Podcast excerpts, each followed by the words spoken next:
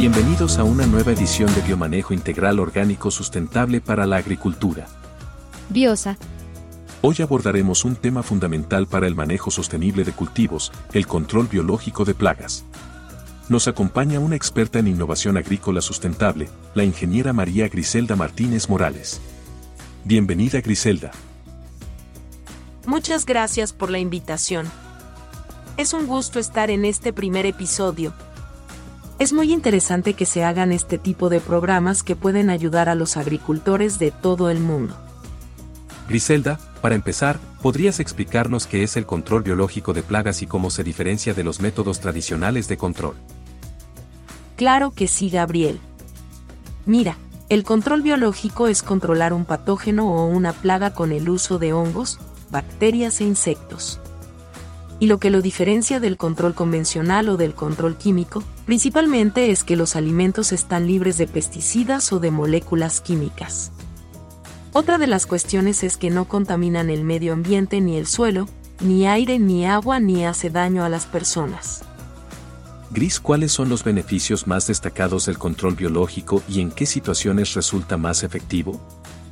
El control biológico ofrece una serie de ventajas, como la reducción del riesgo de resistencia de plagas a pesticidas, la preservación de la biodiversidad y la seguridad para los agricultores y consumidores. Además, su aplicación puede ser eficaz en diversos sistemas agrícolas, tanto en cultivos a gran escala como en huertos urbanos.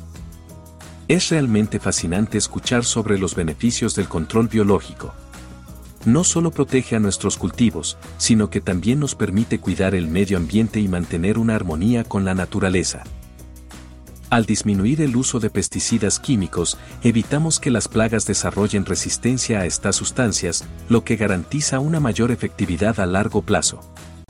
Además, la preservación de la biodiversidad es crucial para el equilibrio del ecosistema agrícola y la sustentabilidad de nuestras tierras de cultivo. Exactamente, y otro punto a considerar es que los organismos benéficos utilizados en el control biológico no representan riesgos para la salud de los agricultores ni para los consumidores, ya que son naturales y específicos para las plagas que queremos controlar. Esto se traduce en alimentos más seguros y saludables para todos. Sin duda, es una alternativa valiosa para lograr una agricultura más sustentable y responsable. Como sociedad, debemos apoyar y promover el uso del control biológico para proteger nuestros recursos naturales y asegurar un futuro próspero para la agricultura. Gracias por compartir esa información, Griselda. Realmente nos ayuda a entender la importancia y el alcance de esta estrategia en el manejo integrado de plagas. Es un placer estar aquí y poder difundir estos conocimientos. La agricultura sustentable es el camino hacia una coexistencia armoniosa entre la producción de alimentos y el cuidado del medio ambiente. ¿Podrías compartir con nosotros algunos ejemplos de casos de estudio donde el control biológico haya sido un éxito? Por supuesto, Paco. Mencionaré un caso en el que se logró controlar eficazmente una plaga de insectos en un cultivo de tomates mediante la introducción de un depredador natural. También hablaré sobre una experiencia en la que el uso de hongos entomopatógenos logró controlar una plaga en una plantación de maíz. En este caso, los agricultores enfrentaban una fuerte infestación de trips, que afectaba la calidad y rendimiento de los tomates. En lugar de recurrir a pesticidas químicos, se implementó el control biológico introduciendo una especie de chinche depredadora, que se alimenta de los trips. Con el tiempo, la población de trips se redujo significativamente, lo que permitió obtener tomates de mejor calidad y aumentar la producción sin comprometer la salud del ecosistema. Es asombroso cómo el simple uso de un depredador natural puede tener un impacto tan positivo en la producción de cultivos. El control biológico no solo resuelve el problema de la plaga, sino que también promueve un equilibrio en el ecosistema agrícola. Por supuesto, Paco. Mira, hay otro caso interesante es el de una plantación de maíz afectada por una plaga de gusanos cortadores. Los gusanos cortadores estaban causando daños significativos en las hojas de maíz y afectando el rendimiento del cultivo. En lugar de aplicar pesticidas que podrían tener efectos adversos en otros organismos no objetivo, se optó por utilizar hongos entomopatógenos, que son patógenos naturales de los insectos. Estos hongos se aplicaron en el área afectada y, al adherirse a los gusanos cortadores, los infectaron y controlaron la población de manera efectiva.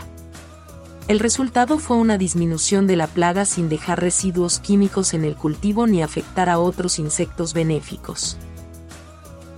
Oye Gris, aquí en la región del Valle Esmeralda y en poblaciones como Ciudad Guzmán en Jalisco hay mucho aguacatero, gente que cultiva árboles de aguacate para exportar, ¿con ellos cómo podría implementarse esto?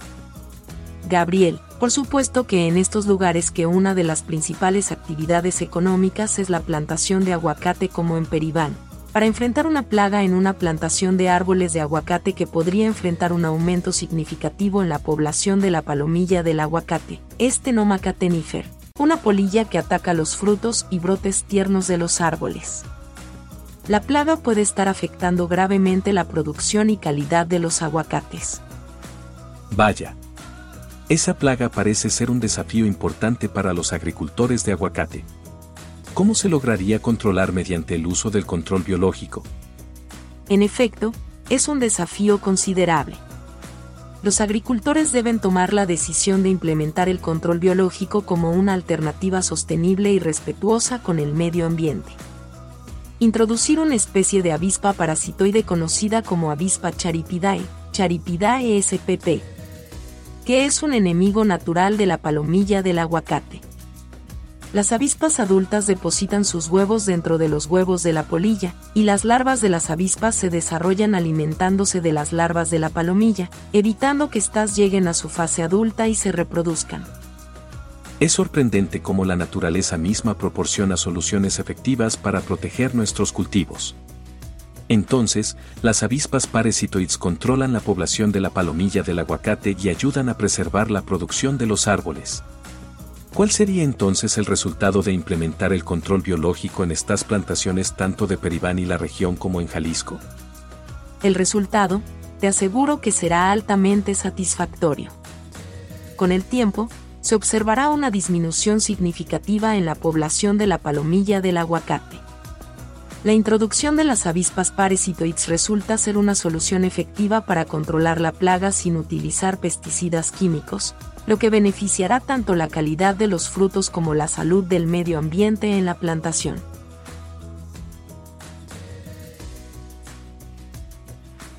Es un ejemplo impresionante de cómo la naturaleza misma nos proporciona soluciones efectivas para nuestros desafíos agrícolas. Al implementar estrategias de control biológico, los agricultores pueden reducir su dependencia de pesticidas químicos y, al mismo tiempo, promover un ambiente más saludable para la flora y fauna en el campo. Gracias por compartir estos ejemplos inspiradores, Griselda.